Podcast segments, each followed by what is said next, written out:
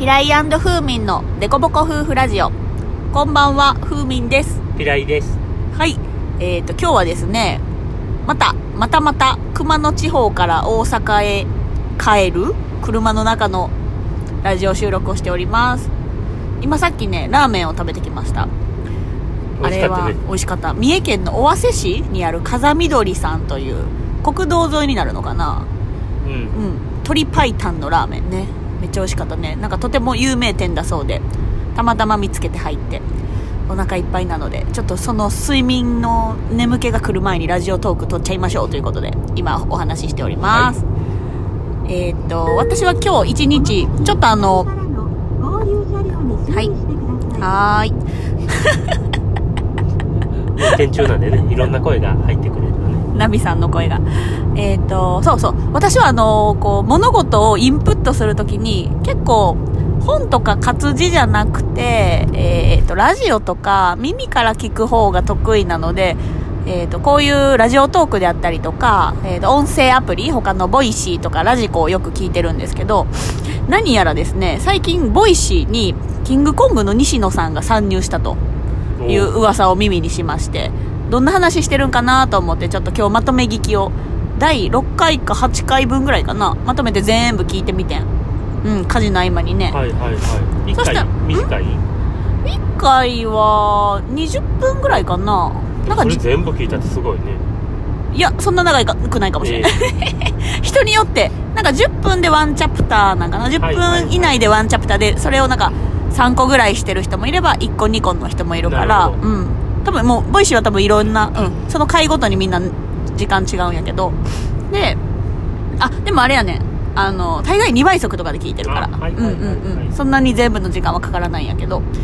で今日ね多分その西野さんのファンで本とかを全部読んでる人やったら多分そういうなんか本とかにも書いてるんですけどねってめっちゃ言ってたから結構そういう今までのこうお金とはとか働くとはみたいなのをこうまとめてあでクラウドファンディングの秘訣とはみたいな感じのこう情報をいろいろオープンにしてはる。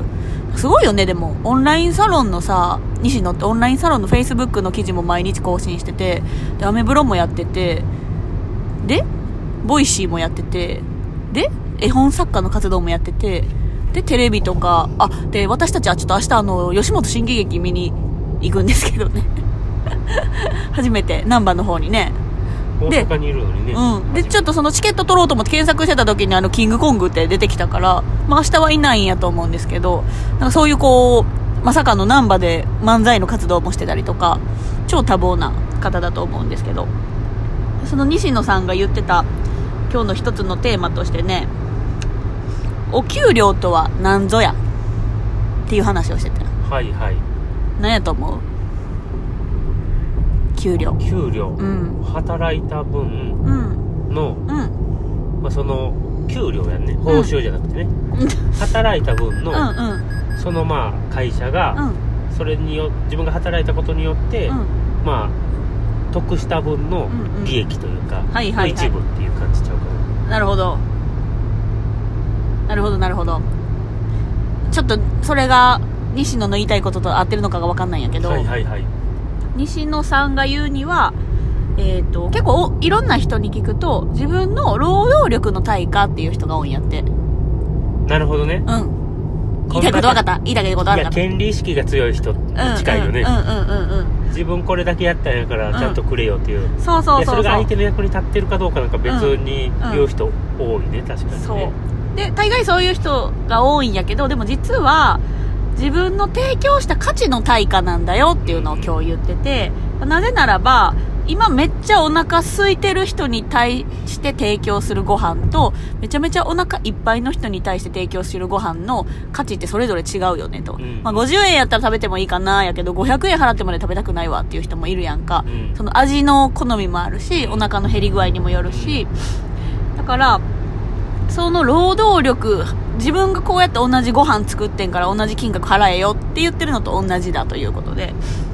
だからだからやっぱりこう労働力の人労働者あるあるでこれだけ働いてるんやからこれだなんでこんな給料低いんやみたいな文句はちょっとおかしいんじゃないかと、だからみんなやっぱ労働時間とか内容によってお給料がもらえると思ってるんやけど、それが何を生み出してるのかとか、そのお客さんなり、えー、と相手の人なりにどんだけ価値を生み出してるのかによってその結果やからお給料はっていう話をしてて。でそれがね前からピライがずーっと言ってるギブアンドテイク精神に似てるなと思って。ちょっと今日はこの話をしていこうかなと思ったんやけど。なるほど。うん。どういうこと？ギブアンド精神に似てるっていうのは？だからそのギブアンドテイク？ギブアンドテイクっていうのは私がこのプレゼントをあなたにあげたんやから同じだけ返してくれよっていうというかうんうんうん。そのこう返却を求めてしまう。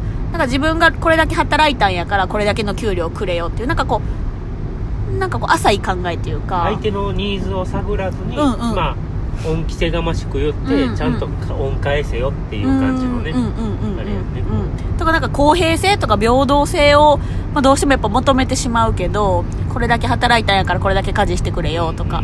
なんかそういうこう全く同じものをもらえてるように思うけどその相手にとったら同じだけの価値ではないやろうしそだから実は公平じゃないってことやね。そうやね。うん本うんうんうん。だからやっぱこう会社で働く人たちがめっちゃ一生懸命時間使ったりこう頭工夫して働いてクオリティを出したとて相手のそれがこう求めてるものじゃなかったりタイミングが違えばその価値は一切ないんだよっていうところはちょっと気ぃつけなあかんやろうなと思って、でもやっぱ実際こう、これだけ働いてるのにとかは正直その新卒の時とか、仕事が忙しい時とか思ってたけど、でもそれを、自分がこんだけ働いてるのになんでお給料下がるんやとか思ったりしてたけど、結局は、そこでどんだけ会社が報酬を得てるのかとか、利益得てるのかとかまでは、あんまり細かく考えてなかったから、まあその一律の給料規定やったっていうのもあるかもしれんけどね。その、まあもちろん最初から歩合制とかやったらそういう意識精神がね、働くんかもしれんけど、個人事業主の人とかは特に。なんかその民主主義やのに、うん。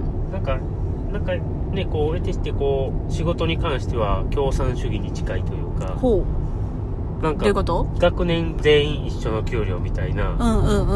感じで、労働力の対価としての給料じゃないからこそ、はいはい。みんなそういう意識があんまり持たれへんのかなとは思う。民主主義っていうのはちょっと資本主義に近いってああーことそうそうそう。ごめん資本主義。ああ、はいはいはいはい。うんうん。資本主義経済やのに、労働規定に関しては、まあ、学校の学校の延長で4月入社の人は一律同じ給料みたいな会社が結構まあ旧会社というかねうん。昔からある会社の規定では多いよね。ううん。だからもうちょっと実力主義に付随してもいいのではないか。ただ全部実力主義になってしまうとその会社でえっ、とまあ適材適所の精神が発揮できない位置にいる人は給料めっちゃ下がっちゃうとかね。だからでも本当にそうしすぎると格差社会になっていってしまうところはうんう。んあるよねこそうやね。その時代にそぐった能力をこう求められたスキルを発揮できる人とできない人と昭和やったらめっちゃ活躍できたけど令和やったら活躍できへんみたいな人も多いしなかなか難しいところやんね。一世の腕では変えられへんからだからいろんなこう評価形態とかえーっと給与形態が多様な会社が広がってるから自分に合ったところを見つけてモチベーションを維持できるような会社で勤めた方がいいか、な、自分が実力主義の方が飽きが来ず発揮できるわみたいな。いう人もいるしね。いるしね。こう安定して、ねうん。安心して雇ってもらえてるから、うんうん。力発揮できるっていう人もいるしうね、ん。まあなんか持ち家主義やしとか一軒家で絶対住みたいしみたいな人はまあローンもあるしその波がある月額が全然違うフリーランスとかよりは会社員として働きたいなみたいな人もいるもんね。うん。ピッピッピ言い過ぎやけど大丈夫。大丈夫です。車線変更をねしようとすると危なかったらちょっと注意してくれるこれトンネルやから車線変更ではないんじゃない？ねなんかに反応してるんかな。ちょっと出そうなんよね。だからまあそのお給料か。ちょっと今日は難しいビジネスの議題でしたけどまあなんかこうどこの目線に自分がいるかによってイライラっていうのは募ってただ単に文句がこう重なってしまうからちょっとやっぱりこう経営目線というか自分のやったことがどんな結果にもなって帰ってきてるのかとかこうお客さんとか営業マンの人とかは結構ね数字で分かりやすいと思うねんけどそこのこう会社として経営で人件費がこれだけかかってて固定固定費がどれだけかかっててっていうのが分かるからそれは丸々いただくわけにもいかないしで本当に自分の業界がその待遇に見合ってるのかとか、まあ、違う業界に行ったらまた変わるものもあるからででも転職したとてそこのこう今の実力が発揮できるかは分かんないし認めてもらえるかも分かんないしっていうのもあるのでなんかそういうお金のことを考えるきっかけっていうのはねあんまりこう学校とかでは習わないことやからなんかもっとどんどん若者にもねそういうこういう経済の話とかホリエモンとかいろんな人が今してくれてるからそういうのをこう早めにキャッチしてえいろんな目線で考えられるようになってほしいなと思いましたね。ね、うん。なんかお金の話がどうしてもねタブー視されてしまうけど、うんうん。お金も含めてフラットに全部捉えるっていうのがすごく大事だったなとは思う、そうやね、まあ、金の亡者になれって言ってるわけじゃないもんね。うん、でもこう金をねなんか毛嫌いしてる感じがうんあるよね、こそうやね。